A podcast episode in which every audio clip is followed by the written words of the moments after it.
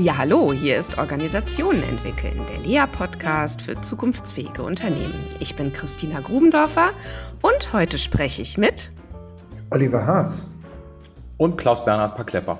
Genau, und zwar zur Frage Transformation. Was ist das eigentlich?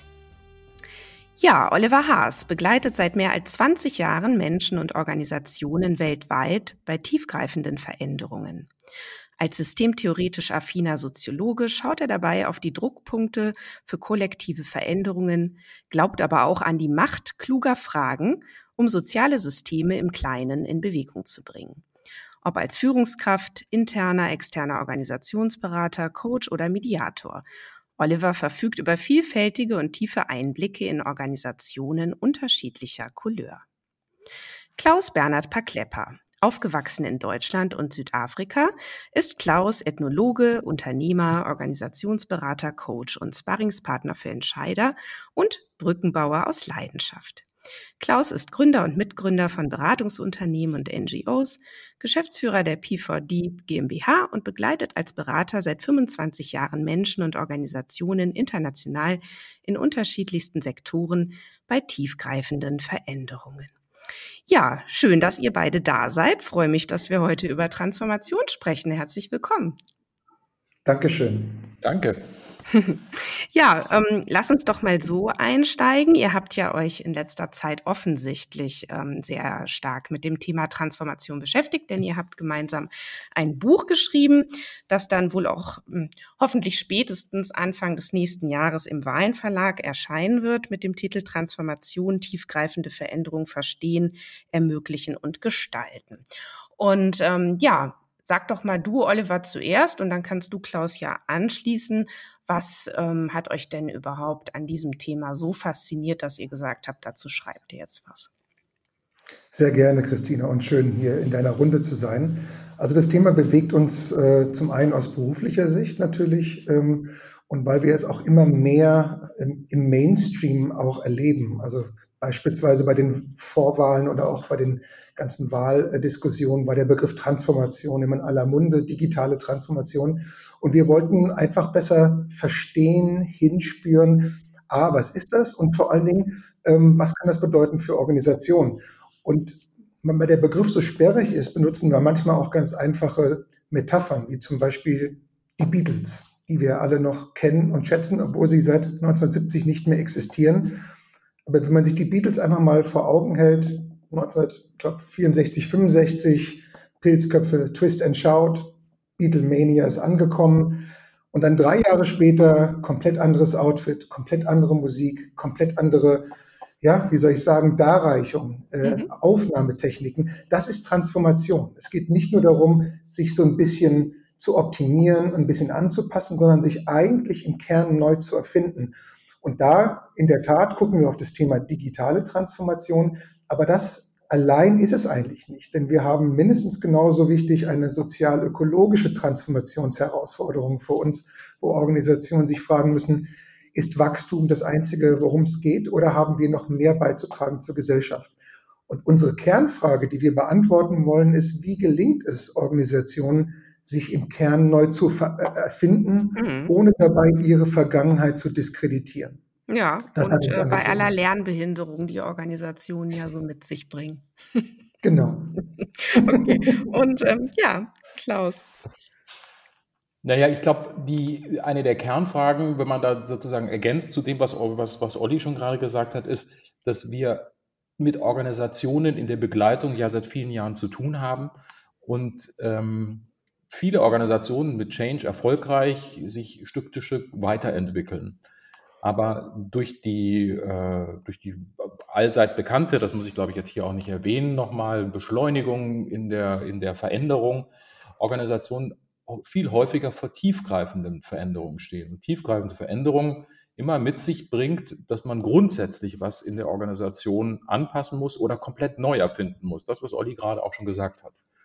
Und die Frage, die du am Anfang gestellt hast, war ja, was hat uns dazu bewegt, uns damit zu beschäftigen? Und es hat dann bewegt, dass wir selbst Organisationen erleben, die sich damit leichter tun, die sich damit schwerer tun, ähm, die ähm, äh, dabei auch stolpern ähm, oder auch manchmal scheitern. Und wir haben versucht, äh, die, unser sozusagen Erfahrungswissen auf der einen Seite, die, das Erfahrungswissen derjenigen, die sich mit dem Thema oder sozusagen, die das selbst in ihren Organisationen erlebt haben, nochmal zusammenzubringen und Denkanstöße in eine Struktur zu bringen, wo man sagt, das sind Wege, die einem helfen können, wenn man ähm, vor der Frage steht, wo bin ich denn im Moment als Organisation und was muss ich denn tun, um auch noch eine Chance zu haben, dass ich 2025, 2030 als Organisation vielleicht immer noch existiere, mhm. aber vielleicht komplett anderes mache. Ja.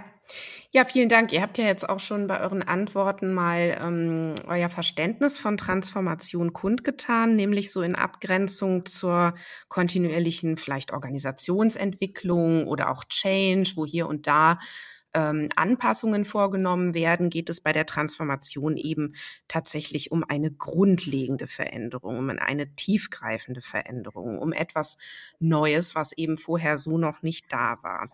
Ähm, und ähm, das ist natürlich, also meine Lieblingsmetapher ist und bleibt da eigentlich auch noch so dieses so von der Raupe zum Schmetterling. Ne? Ich meine, das ist ein bisschen nicht so cool wie das Beatles-Beispiel. Aber trotzdem, ich finde, es macht es ja auch noch mal so klar, ne? dass da einfach Richtig. hinterher was da ist, was auch im, im ganzen Erscheinungsbild ähm, äh, nichts mehr damit zu tun hat, was vorher da war. Ne? Mhm. Ähm, Jetzt ähm, ist ja tatsächlich äh, die große Frage, ist denn, oder sagen wir mal so, Organisation oder vielen Organisationen ist wahrscheinlich total klar, dass sie was tun müssten. Und ich erlebe Organisationen häufig da auch ähm, zwar gewillt, aber sie wissen gar nicht so richtig, wo sie überhaupt anpacken sollen, ähm, wo sie anfangen sollen, wo es überhaupt hingehen soll, woher soll man das auch wissen? Niemand kann wirklich ähm, in die Zukunft schauen. Wie ist denn da eure Herangehensweise? Ähm, was, was, wie sollten denn Organisationen da überhaupt mit umgehen, mit dieser ganzen Frage, äh, wenn sie spüren, äh, wahrscheinlich sollten wir uns grundlegend verändern. Genau wissen tun wir es natürlich nicht, aber wir haben so den Eindruck, es braucht eine tiefgreifende Veränderung. So und nun? Mhm. Also ich glaube, du hast schon sehr, sehr klar benannt, eigentlich den ersten Schritt, dieses Bewusstmachen, dass es eben aus der Optimierung heraus nicht mehr funktioniert. Das ist ja schon der erste Schritt, den du jetzt quasi vorweggenommen hast. Das halten wir auch für, für einen wichtigen ersten Schritt. Wir haben ja auch mal eine, eine kleine Umfrage gemacht. Wir haben mal so ein bisschen in die Empirie hinein, äh, wie soll ich sagen, geforscht und haben mal gefragt, äh, was sind eigentlich Anlässe für Transformation? Und äh, es war im Kern wirklich dieser Wunsch nach Zukunftsfähigkeit und diese Chance zu ergreifen. Und das Erste, was wir Leuten eigentlich immer wieder sagen, okay, das ist schon mal prima, dass euch das klar geworden ist. Und jetzt geht es darum, wirklich im Kern sich die Frage zu stellen, und welche Gelingensbedingungen, welche Rahmenbedingungen braucht es dafür, die das ermöglichen? Weil das, das Werkzeug, was du auch gesagt hast, dieses kontinuierliche Planen, Umsetzen, Messen von, von Veränderungen, in dem Moment eigentlich zu kurz greift. Und wir haben aus meiner Sicht eine ganz gute Übersicht über verschiedene Gelingensbedingungen erarbeitet, wo wir sagen, es geht erstmal darum, beispielsweise zu verstehen, welchen Wertbeitrag wir überhaupt leisten wollen. Also warum gibt es uns? Die berühmte Why-Frage von Sinek natürlich. Sich nochmal auch vor Augen zu halten, welche Prinzipien, welche Paradigmen haben uns in der Vergangenheit erfolgreich gemacht, müssen wir aber jetzt in Frage stellen. Da sind wir bei wirklich bei tiefen Grundannahmen und Glaubenssätzen. Und dann geht man so nach und nach eigentlich immer mehr in dieses Phänomen des, ich sag mal, und was, was muss jetzt passieren, wer sind jetzt die Gewinner und auch die Verlierer intern, welche Machtdynamiken verändern sich, welche, welche Offenheit brauchen wir für Veränderungen. Sich erstmal, du merkst, ich bin gar nicht bei irgendwelchen Architekturen, ich bin erstmal bei einer Verständigung darüber, ähm, wie tief soll es denn gehen, weil das ist der erste Check, den es braucht. Aber den müssen wir machen und der muss auch gemacht werden, weil man sonst zwar, und das beobachten wir auch, auf der Tonspur verbalisiert, Transformation zu machen, im Kern es aber nicht tut. Und das ist eigentlich eine Mogelpackung, die auch sehr schnell entlarvt wird. Der erste Schritt ist also erstmal, sich wirklich bewusst zu machen, welche Grundannahmen, welche Glaubenssätze verfolgen uns, haben wir, welche Geschichte haben wir und mit welchen konkreten Dingen wollen wir jetzt konkret beginnen, ähm, um, um diese Sachen auch ein Stück weit neu zu denken und in Frage zu stellen. Mhm. Ich frage mich gerade noch, ob vorher ähm, vielleicht die Frage mal an Klaus. Äh, muss denn wirklich richtig erstmal Krise sein, um überhaupt in sowas reinzugehen? Weil ich sag mal, erstmal braucht ja die Organisation so eine Art Selbstbeschreibung von, so kann es überhaupt gar nicht weitergehen. Und wenn wir so weitermachen oder wenn wir nur so ein bisschen hier und da mal anpassen, dann werden wir untergehen. Also so eine Art von Selbstbeschreibung braucht es doch eigentlich erstmal, denke ich, damit überhaupt die Bereitschaft besteht, ähm, in eine tiefgreifende Veränderung zu gehen. Oder wie ist da deine Erfahrung, Klaus? Leider ist das häufig so, aber es ist, glaube ich, nicht der einzige Weg. Also die Krise hilft manchmal, weil ich dann an der Wand stehe und wenn ich an der Wand stehe, habe ich eine größere Chance, ähm, mich damit zu beschäftigen. Aber das ist natürlich auch nicht, das wissen wir auch, glaube ich, alle, ähm, ein Garant dafür, dass ich bereit bin, mich am Schluss wirklich tiefgreifend zu verändern. Also ich glaube, es gibt verschiedene Wege, ob Organisationen sozusagen wie Organisationen äh, für sich definieren können oder, oder verstehen können, definieren ist vielleicht der falsche Begriff, verstehen können, ob es eine tiefgreifende Veränderung, ob die notwendig ist. Und äh, die Krise ist ein Katalysator, ähm, um da schneller hinzukommen.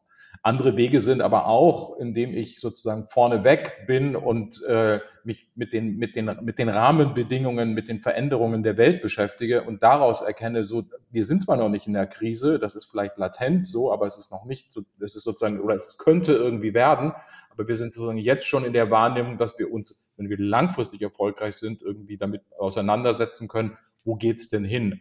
Also ich glaube, es gibt, es gibt, Krise hilft, es hilft zum Beispiel auch, wenn wenn, wenn, wenn Menschen neu in die Organisation kommen, die vorher da waren, die etwas erkennen, was andere oder anstoßen, was vorher nicht der Fall war.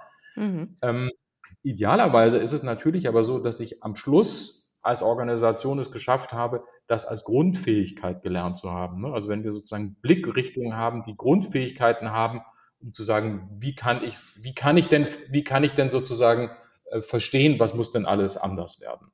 Mhm. Da ähm, würde ich gleich mal tatsächlich reinspringen. Das finde ich nämlich hochinteressant, äh, zu sagen, wie bekommt man das als Organisation, also ich würde es so auf, auf Dauer gestellt nennen, ähm, dass man da so einen Blick dafür entwickelt. Und ähm, habt ihr da aus eurer Praxis, Frage gerne an euch beide, auch ähm, ja bestimmte Vorgehensweisen oder Beispiele oder was können Organisationen etablieren, an, an Routinen oder Formaten oder oder, keine Ahnung, ob ich da jetzt in die richtige Richtung frage, ähm, um eben ähm, ja, um, um so solche äh, Transformationsanlässe zu erkennen oder um überhaupt mit sich selbst in dieser Weise umzugehen. Hm. Ich kann ja mal reinhüpfen, Klaus, ähm, wenn du magst. Äh, aber es ist, ist, glaube ich, wirklich im ersten Schritt die Blickrichtungen, die man auf sich hat, nochmal zu erweitern. Das eine ist, ist ja häufig so, und das kennen wir, glaube ich, alle, Phänomen sind die Learning Journeys. Äh, ich sage jetzt mal, man reist in Silicon Valley, kommt zurück, ist aufgeladen, sagt, es muss alles neu werden, ich habe es verstanden. So, und der, und der Laden denkt sich, oh Gott, jetzt, jetzt spinnt unsere Führungskraft oder jetzt spinnt unser CEO, äh, weil man eben auch nur den Blick auf sich hat. Ich finde, erstmal geht es darum, ganz zu Beginn auch den Blick auf sich als Organisation, den Blick von außen auf die Organisation. Also was erwarten eigentlich Kunden und, und Anspruchsgruppen, den, von sich, den Blick von sich selber nach außen und den Blick auf sich selbst nochmal klar zu bekommen. Und da finde ich ein schönes Beispiel, du hast nach einem Beispiel gefragt, ähm, die ING oder ING Bank, ähm, wo tatsächlich die Frage gestellt war, wer braucht eigentlich überhaupt irgendwie eine Bank, wo man hingehen kann heute? Was ist eigentlich der Mehrwert einer Bank? Und daraus entstand letztendlich nichts anderes als eine lange Reise, das war der Begriff von dir, wo sich, wo sich die Organisation ING nicht gefragt hat, wir verändern uns der Veränderung wegen, sondern uns geht es darum, etwas anzubieten, wo Kunden tatsächlich sagen, das begeistert uns, das ist ein Mehrwert. Und da kommt man vom Kunden her, nicht von der Selbstbestimmtheit. Und aus, aus diesem Bild heraus dann ableitet, und wie müssen wir uns, und zwar nicht einmal, sondern kontinuierlich, dauerhaft immer wieder anpassen, optimieren, verändern, damit wir diesem Kundennutzen entsprechen. Und das ist vielleicht der zweite Teil der Antwort. Während für uns Change- und Reparaturbetrieb etwas Punktuelles ist, sage ich mal, wo die Organisation aus einer vermeintlichen Stabilität in den Wandel kommt, ist Transformation eigentlich, wenn man so will, eine Kernkompetenz jeglicher Organisation immer wieder sich die Frage zu stellen, warum brauchst du das überhaupt? Was ist eigentlich der Mehrwert des Ganzen? Also du merkst, im Kern geht es nicht so sehr um eine, eine, ein Handwerkszeug, sondern es geht um eine Grundhaltung, wie in diesen vier Blickrichtungen dargestellt, die sich nicht nur Führungskräfte, sondern alle Mitglieder einer Organisation eigen, aneignen müssen, um diese Welt zu bauen. Super spannend alles. Das, da könnte ich jetzt zu so vielen Punkten äh, nochmal nachfragen. Was ich, ähm, glaube ich, aber am spannendsten finde, ist, dass wenn wir jetzt auch tatsächlich mal in so diese Umbauprozesse einsteigen. Also, ne, mhm. jetzt gehen wir mal davon aus, ähm, wir haben das, ähm, also die Organisation hat das jetzt alles gemacht. Sie hat sich ähm, auf den Weg gemacht, sich selbst zu, besser zu verstehen. Ja, also auch ähm, das Ganze, äh, äh, was macht uns aus, wo kommen wir her, äh, welche Glaubenssätze haben wir, äh, was sind die möglichen Wege, ähm, welche äh, Potenziale haben wir da und so weiter. Und ähm, jetzt fragen sich ja vielleicht einige ähm, Hörerinnen und Hörer, ähm, ja, und dann, also wie macht man das denn dann? Also wie baut man denn dann jetzt ähm, tatsächlich eine Organisation um? Denn man kann ja, äh, man kann ja nicht sagen, so, wir machen jetzt hier ein Baustellenschild und stellen unsere Tätigkeit jetzt ein ähm, und äh, dann machen wir irgendwann mal in ein, zwei Jahren weiter. Äh, was habt ihr da für Beispiele, wie das gehen kann? Ja, da haben wir viele Beispiele. Ich würde tatsächlich gern noch einen Schritt zurückgehen, weil wenn ich, wenn wir, der Umbau an dem Punkt ist vielleicht ein bisschen zu schnell noch. War ich jetzt zu schnell, zu neugierig? ja, weil, Wie gerne. Gehen wir noch einen Schritt zurück. Ja. Ja, weil das heißt, das, der Olli hat im Prinzip ganz schön gerade beschrieben, ich muss diese Blickrichtungen ja. ähm, entwickeln und ich brauche sozusagen ein anderes Verstehen. Und und diesen Blick zu gehen, also das Missverständnis ist, Olli hat vorhin das Beispiel gebracht, ich fliege ins Silicon Valley und ich bin Führungskraft und dann habe ich eine Idee und tschakka und jetzt komme ich zurück und genau. jetzt klappt alles. Ja, so ist ja nicht. Das, genau. das ist es nicht. Also dieser Blick ist ein gemeinsamer Blick und dafür brauche ich schon mal Zeit. Ich muss, ich muss für mich verstanden haben, dass das ein Blick ist, den ich nicht als einzelner Vorstand ähm, als einzelne Person in einer Organisation entwickeln muss, sondern ich brauche einen gemeinsamen Blick des Verstehens aus unserem, aus unserem Verstehen. Ne? Also ich muss diesen Blick gemeinsam gehen und dafür brauche ich als Organisation, muss ich das ein bisschen aushalten. Also dass ich, dass ich erstmal diese ganzen Signale aufgreife und wenn ich diese ganzen Signale äh, verarbeitet habe, wenn ich in Ruhe geschaut habe aus diesen verschiedenen Perspektiven, dass ich dann überhaupt weiß, aha, es gibt einen Anlass für eine tiefgreifende Veränderung. Vielleicht gibt es gar keinen Anlass. Vielleicht ist es nur ein Signal, was ich in der Ferne wahrgenommen habe, was für mich als Organisation gar nicht relevant ist, was ich erstmal wieder, was ich wieder zurückpacken kann und sagen kann, das ist wunderbar. Mhm. Ich bleibe dabei, dass ich regelmäßig tiefer schaue, dass ich mir Zeit nehme, aber das ist für uns im Moment kein Veränderungsanlass, weil unser Markt, unsere Welt funktioniert gut. Es wäre ja nicht so, als würde sich jede Organisation immer tiefgreifend verändern müssen. Nee, also, genau. Ja. Der, aber das ist mir nochmal wichtig, weil, mhm. weil dieses, dieses zu schnell darüber hinweggehen führt ja dazu, dass ich, ich verändere irgendwas, aber ich weiß gar nicht, was ich da verändere. Und, und, und am Schluss führt das aber dann nicht zu einer Transformation, sondern es führt zu so ein bisschen Prozessanpassung im Zweifelsfall. Das ja. aber keine Transformation. Das beschreibt nur so ein bisschen so eine Anpassung. Also für mich ist das nochmal ganz zentral, dass wir diesen ersten Schritt haben, der eine Basis bildet.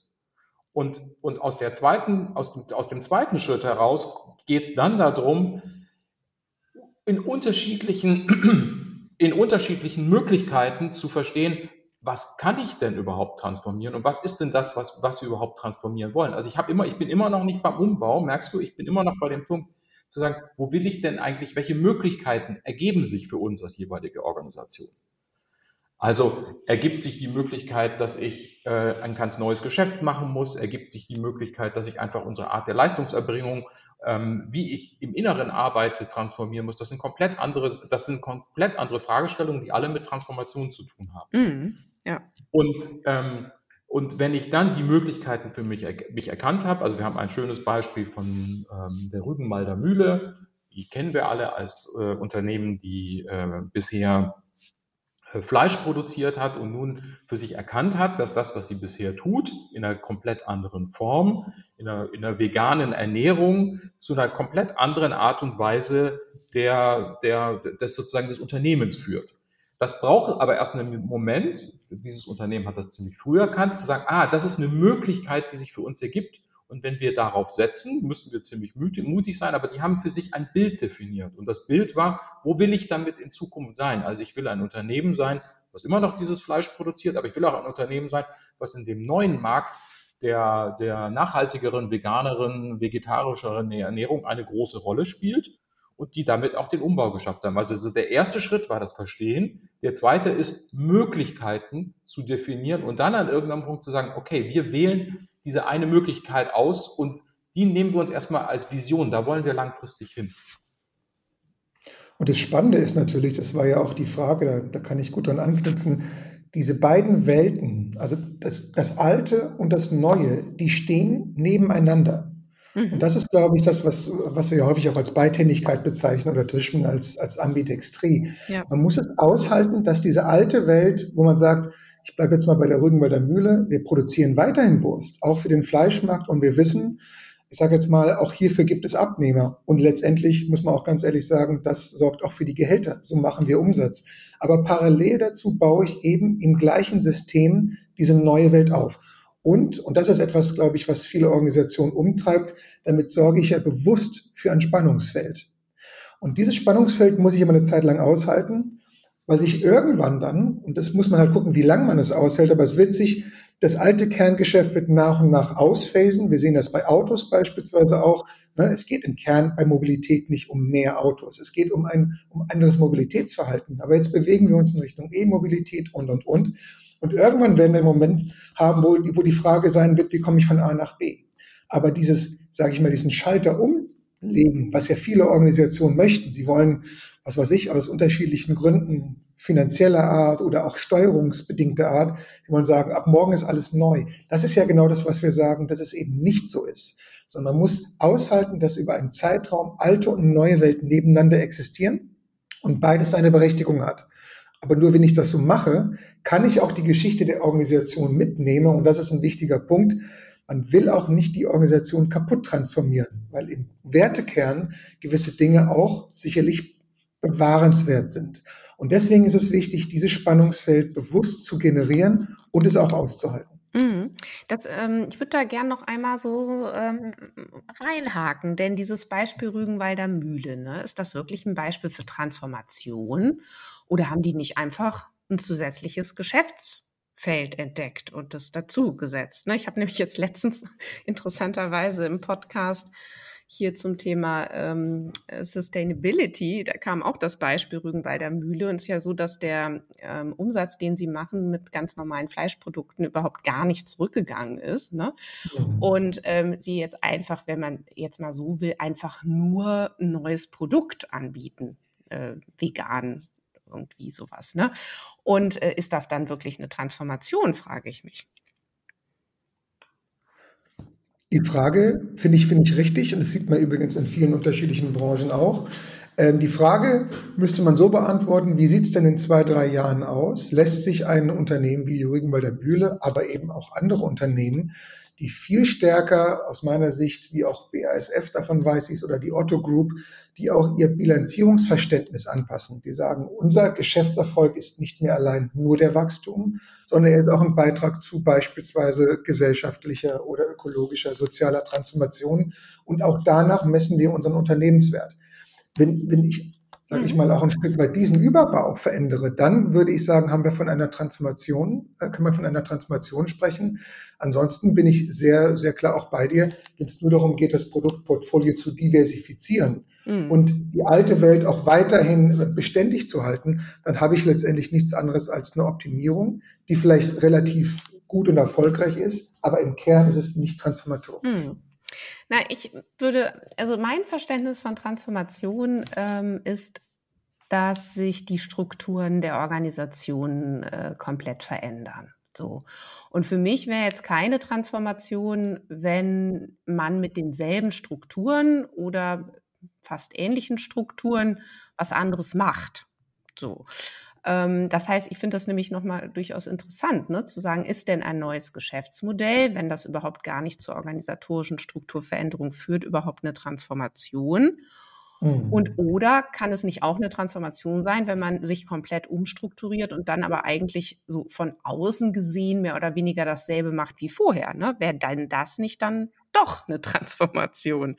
So, wie seht ihr also, das? Genau, aber aus unserem, aus unserem Verständnis, also eine Transformation kann sowohl eine innere Transformation, der, der, der, also was du gerade beschrieben hast, über die Strukturen, die Arbeitsweise, ich stelle mich äh, in der Art und Weise, wie ich als Organisation wegen mir in einer agileren, selbstorganisierteren Form äh, arbeite um und meine Leistung nach außen ist die gleiche.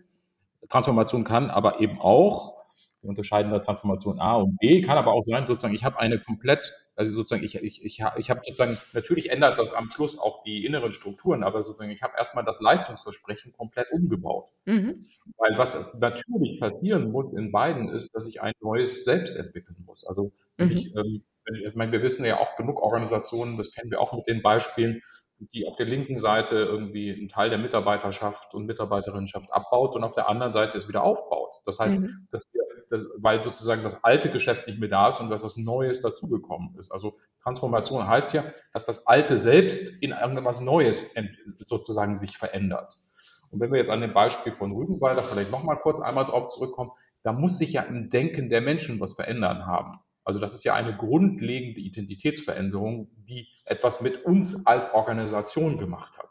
Also ich habe sozusagen in meinem Wertekern mache ich was anderes als das, was ich vorher getan habe. Und, und man kann dann immer genau gucken, ist das schon eine Transformation nicht, aber es ist was tiefgreifendes, was anders ist und es ist nicht, es ist mehr als nur ein kleines Add-on in dem Fall. Mhm. Naja, nun kenne ich die Organisation nicht und, und, und weiß da auch nicht, äh, was, da, was da ist. Aber das, ähm, also ich finde es schon, ich bleib da noch mal kurz ein bisschen, weil äh, auch, also das wissen wir ja nicht von außen. Ne? Hat sich jetzt wirklich die Identität verändert oder sind die jetzt im Kern immer noch total davon überzeugt, dass es super ist, Fleisch zu produzieren? Ähm, mhm. und ähm, machen halt jetzt das andere auch, weil der Markt es halt so will. Also das weiß man ja von außen nicht. Ne? So, also deswegen, ich fände es wirklich spannend, da mal mit denen zu reden. Ich glaube, das mache ich mal.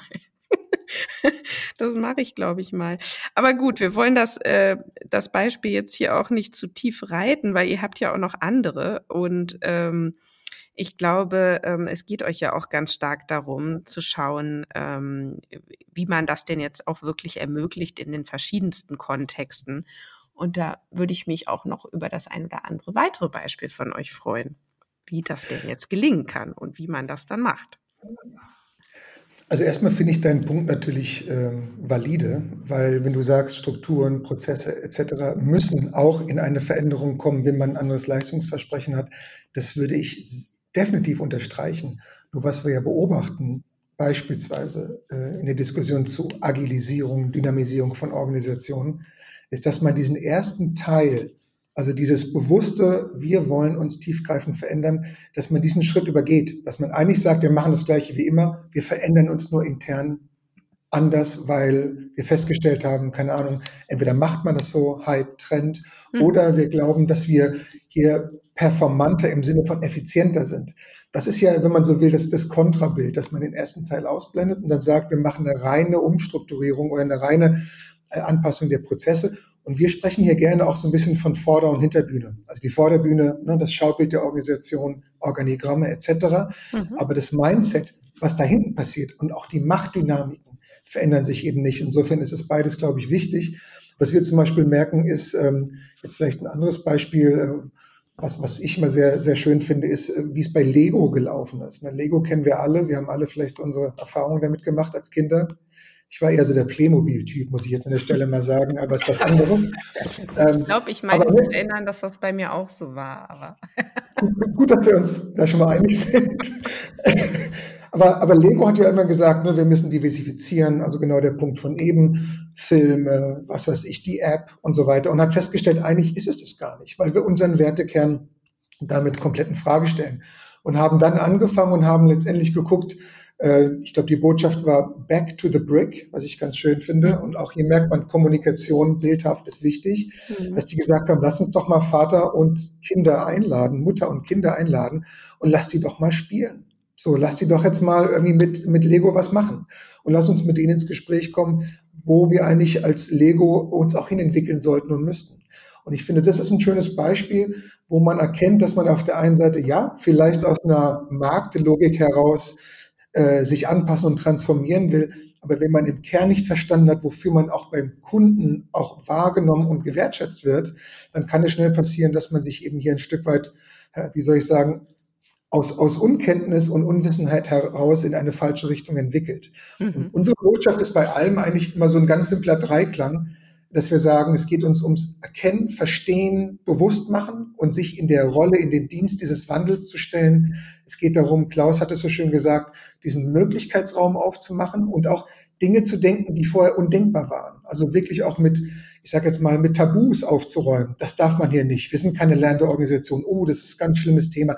Also diese ganzen Tabus wegzuräumen und dann im nächsten, im letzten Schritt wirklich dafür zu sorgen, dass man es umsetzt. Und über, den, über das Machen, also das, das tatsächlich die Veränderungsarbeit, da können wir gerne auch nochmal drüber sprechen, da sind wir eigentlich sehr stark wieder im Handwerklichen. Mhm. Ja, ähm, gerne dann nochmal Klaus, an dich dann die Frage, weil unsere Zeit geht ja leider auch schon langsam zu Ende. Ähm, genau, dieses Handwerk. Was, was habt ihr denn da für Tipps oder Vorgehensweisen, die gut funktionieren? Oder was funktioniert da eben auch nicht? Na, ich glaube, also vielleicht muss man da auch ein bisschen vorsichtig sein im Sinne von Tipps und so. Das ist der richtige Weg, weil das, das gibt es nicht, weil jede Organisation muss ihren eigenen Weg dafür finden. Ich glaube, das muss man irgendwie nochmal dazu sagen. Das, was wir an, ist, ist ja. sozusagen Schritte, die man sozusagen, die man gehen kann. Olli hat die gerade beschrieben. Wenn ich diese, diesen Dreiklang mit Verstehen ermöglichen oder Möglichkeiten definieren und dann setze ich es um. Ähm, ich glaube, es gibt, man kann es auf verschiedenen Ebenen sehen. Das, das, du hast vorhin hast du die Frage gestellt, wie geht das denn, in welcher, in welchen Organisationsformen das geht. Also ich muss mir vielleicht erstmal klar werden, dass ich genug ähm, Nein, Ressourcen meine ich damit jetzt nicht nur mit Geld, aber sozusagen auch Zeit. Also dass ich, dass ich, dass ich genug Aufmerksamkeit auf dieses Thema lenke. Also ich ja. kann nicht transformieren, ich kann mich nicht transformieren wollen, indem ich irgendwie sage, so, das macht jetzt irgendwie jemanden noch mit 0, ja, äh, mal eben so nebenbei, der Werkstudent. Ja. Das funktioniert nicht. Ich muss diese Rahmenbedingungen, die muss ich sehr, sehr, sehr klar, sauber klären. Die muss ich auch schon in den früheren Phasen klären. Also, das, also, und wenn ich aber die geklärt habe, wenn ich, wenn ich ein Zukunftsbild habe, wo ich hin will, also wenn ich mir eine Idee gegeben habe, wo ich hin will und dann in das Ausprobieren gehe, dann habe ich sozusagen schon mal die, die, den ersten Schritt für mich geklärt. Mhm. Ähm, und dann gibt es einige Sachen, die wir aus der Veränderungsarbeit kennen, die auch hier eine Relevanz haben. Also ich muss mir, ich muss genug, ich muss, wie gesagt, ich muss die Menschen haben, die dann irgendwie dabei sind. Ich muss das irgendwie ausprobieren. Ich muss äh, mir klar sein, welche sind meine Akteure, mit denen ich gemeinsam unterwegs bin. Also das sind Sachen, die wir in Teilen auch aus der klassischen, ähm, aus dem klassischen Change kennen. Wichtig oder sozusagen der Unterschied, äh, wenn ich sozusagen in die Transformation hineingehe, ist, dass ich eben am Schluss eben nicht nur die, die, die, die, die, die Praktiken und, die, und das, was die Organisation sozusagen in den Prozessen irgendwie gemacht hat, irgendwie anpacke, sondern dass ich in die Tiefe der Organisation hineingehe und nachdenke, was, was, was für Paradigmen verändern sich, was für Prinzipien der Arbeitsweise verändern sich. Mhm. Also wenn ich bisher irgendwie alles aus äh, einer Organisation in, in, in zentral in Deutschland gesteuert habe und plötzlich ändert sich sozusagen das Selbstverständnis, dass es nicht mehr in der hierarchischen Säule von oben nach unten, sondern in einer ganz anderen Art und Weise ist, dann bin ich ganz in der Tiefe der Organisation angekommen und das verändert etwas und das das muss bewusst gestaltet werden, das muss be beschrieben werden und das muss am Schluss auch allen Akteuren, die dann irgendwie der Organisation, die da, die da sind, wieder vermittelt werden. Und das ist ein langer Weg. Also ich brauche, ich muss sozusagen dranbleiben und ich muss immer wieder auch dafür sorgen, dass diese, dass die, dass diese Schritte Stück, für, also dass man sie, dass man sie geht, dass man sie immer wieder reflektiert, dass man vielleicht nochmal innehält und sagt, sind wir jetzt sozusagen an dem Schritt schon angekommen oder braucht es noch was anderes? Ja, na, das hört sich, ähm, hört sich anstrengend an, ne? Also es ist dann doch nicht so wie die Raupe, die sich mal einfach so verpuppt und dann zack, kommt der Schmetterling da raus. Schön wär's, ne? Also das sind. Wir ähm, sprechen, wir sprechen, wir sprechen immer wieder, es ist Transformationsarbeit, es ist nicht irgendwie, es ist nicht mal so schnell geworfen, einmal kurz hier Prozess in Auftrag gegeben und das war's. Es ist auch nicht, ich kann es auch nicht wegdelegieren. Also ich kann auch nicht, ich kann auch nicht sagen, hier, ihr alleine, ich übergebe das an Frau so und so und die soll alleine dafür Sorge tragen, dass das gemacht wird oder die externe, den externe äh, Beratungsorganisation, die von alleine das mal schnell für eine Organisation umsetzt. Es geht in die Tiefen des Selbstverständnisses und das ist egal, ob das auf der Produkt oder auf der auf der Struktur oder auf der Art und Weise, wie die Organisation alles, was sie erbringt, ist. Es geht auf all diese Ebenen. Mhm. Wobei, ich, ich komme kurz nochmal zu der ersten Frage von dir, Christina. Ich fand die nämlich äh, im Sinne von, warum beschäftigen wir uns mit dem Thema, äh, wenn du mir den Einsatz noch erlaubst. Also wir gucken ja häufig auch aus der Historie immer noch sehr mit einem angestrengten Blick auf das Thema Change, Veränderung, Wandel, mhm. Transformation, Aufwand, ah, ne, also so ein bisschen schwer. Genau. Ich glaube ganz persönlich, ich weiß nicht, äh, wie eure Sichtweise ist, aber ich glaube, wir haben eine einmalige Chance, die wir jetzt erleben in vielen aus meiner Sicht auch unterschiedlichen gesellschaftlichen Bereichen Organisationen, Wertschöpfung neu zu denken. Ich denke, in, in 20, 30 Jahren werden wir uns fragen, warum haben wir es damals nicht gemacht? Ich glaube, dass, dass Gesellschaft, dass Wirtschaft, dass Politik generell vor großen Veränderungen steht und dass wir eigentlich mit diesem, mit diesem Thema Transformation auch ein, eine lustvolle Einladung an Menschen geben wollten, sich auf dieses Thema einzulassen. Das ist mir nochmal wichtig, einfach so ein bisschen von der Energie. Es ist Arbeit, richtig, aber es ist auch es ist auch lustvolle Arbeit, weil man, weil man eben selbstgestaltend ist und nicht gestaltet wird. Und das ist ja häufig so, das kennen wir alle, Personalabbau, Restrukturierung. Das ist eine andere Konnotation als, wie wollen wir zukünftig sein? Das wäre mir nochmal wichtig an der Stelle. Ich finde es super, dass du das sagst, weil das ist so genau mein Erleben auch. Also ich habe jetzt gerade zwei verschiedene Organisationen vor Augen, die ich beide gerade begleite. Die eine Organisation tut sich wahnsinnig schwer und da sind auch an der Spitze ähm, Personen, die, ja, ich möchte mal sagen, ähm, nicht so richtig wollen. Ne? Äh, dass es wirklich äh, viel Veränderung gibt. Aber eigentlich wissen, sie müssten und so weiter. Und das hat ganz viel so mit diesem Gefühl von, oh, ist das anstrengend, oh, ist das mühsam und so weiter zu tun. Und ich habe eine andere Organisation gerade, da habe ich gestern noch mit dem CEO gesprochen, die sind wirklich gerade in einer Krise ähm, sind aber sowas von gewillt, jetzt diesen Weg weiterzugehen, sich nämlich hier zu transformieren und machen das mit so viel Freude und Überzeugung. Und das gibt denen so viel Energie.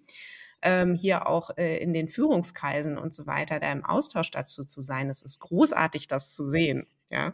Und, ähm, und ich glaube, das braucht es eben auch, ne? So dieses ja. Lustvolle, diese Freude daran zu sehen, was werden da plötzlich für Energien frei, was entdeckt man für Schätze und ähm, das, da kann ich auch nur sagen, das ist das, wo es, wo mein Beraterinnenherz höher schlägt, ähm, ja, sowas dann begleiten zu dürfen. Na, wenn ich da, wenn ich da kurz noch einhake, ist es eine tief gestalterische, tolle Aufgabe, wenn man sich auf so diese Aufgabe einlässt. Und das gilt genauso für uns, als, als wenn wir als Externe mit, mit Organisationen arbeiten, aber eben auch für die Organisation selbst. Also wenn ich merke, dass ich verstanden habe, da gibt es etwas und ich nicht aus der, du hast vorhin gefragt, ist es immer aus der Krise, also nicht aus der ich stehe an der Wand heraus agiere, sondern verstanden habe, es hilft uns, wenn wir irgendwie Stück für Stück uns wandeln und ähm, wir sehen da Signale, die sind aber noch nicht dramatisch und dann merken wir, durch den Weg, den wir gehen, wir kriegen die, wir kriegen auch alle mitgenommen und dann, und, und es macht auch, es ist auch mühsam auf dem Weg, aber es eigentlich macht es Spaß, dann habe ich eine ganz andere, dann habe ich ein ganz anderes Vorgehen. Ich kann noch mal ein Beispiel erzählen.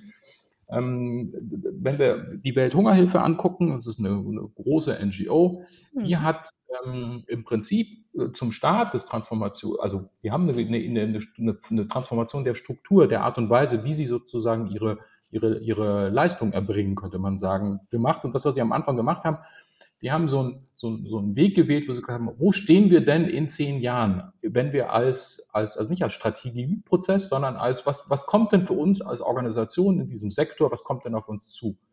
Und damit haben die ein ein, ein, einen Spaß gehabt, sich auseinanderzusetzen mit dem, was macht das mit Organisationen, wo wir in Zukunft sind. Und aus dem ist Stück für Stück entstanden, Moment, wir haben verstanden, da ändert sich was grundlegend, wir müssen was grundlegend anders machen. Und durch dieses grundlegend Verändern hat man, hat, hat die Organisation gemerkt, so, wir müssen in dem Fall nicht nur Kleinigkeiten verändern, sondern eine Grundform. In dem Fall hat es damit zu tun, dass äh, ähm, die, die, die, Organisation, die, die, die Art und Weise, wie sie arbeiten, ins, ins Ausland verlagert wird, das spielt aber gar nicht so die große Rolle, sondern was viel interessanter ist, plötzlich eine Energie da war. Und das Umbau der Organisation dafür hat dann wieder ganz klassisch mit, mit Veränderungsarbeit, wie auch immer, das hat auch wirklich, das war anstrengend. Aber sie sind dann auf der Basis dessen, dass sie wissen, es, es ist so eine grundlegende Sache, hat das auch durchaus Energie gegeben. Genauso wie du es gerade beschrieben hast. Mhm. Also da war, da, da ist so eine Energie spürbar im Endeffekt. Genau. Und dann am Ende, wenn man jetzt nach ein paar Jahren im Abstand guckt, dann ist so, ist so die Reaktion, dass sie sagen, äh, ja, ach so richtig, genau, wir haben uns da grundlegend verändert, tiefgreifend, aber keiner spricht mehr darüber. Also es hat irgendwie auch eine, eine, eine, es ist so gut angekommen, dass am Schluss die Organisation wirklich eine ganz andere Art und Weise ähm, der Leistungserbringung, auf, also sozusagen die Basis dafür gestellt hat. Und das hat vielen Akteuren dabei auch Spaß gemacht, auch wenn auf dem Weg es zwischendrin nicht immer nur ähm, ähm, vergnügungssteuerpflichtig ist, sondern es für einige auch anstrengend ist. Aber wenn man diese Grundidee hat, dann ist das auch eine zutiefst zufriedenstellende, äh, befriedigende Arbeit, weil ich damit so eine Organisation in dem Fall fit gemacht habe für die nächste lange Phase. Ja, ein schönes Schlusswort. Lieber Oliver, lieber Klaus, vielen Dank, dass wir heute gesprochen haben. Dankeschön. Danke. Ja, das war Organisationen entwickeln, der Lea-Podcast für zukunftsfähige Unternehmen. Weitere Links und Tipps hier zu dieser Podcast-Episode findet ihr wie immer in den Show Notes oder aber auch auf unserer Website unter www.become-better.org. Vielen Dank fürs Zuhören und seid doch auch beim nächsten Mal wieder dabei. Tschüss.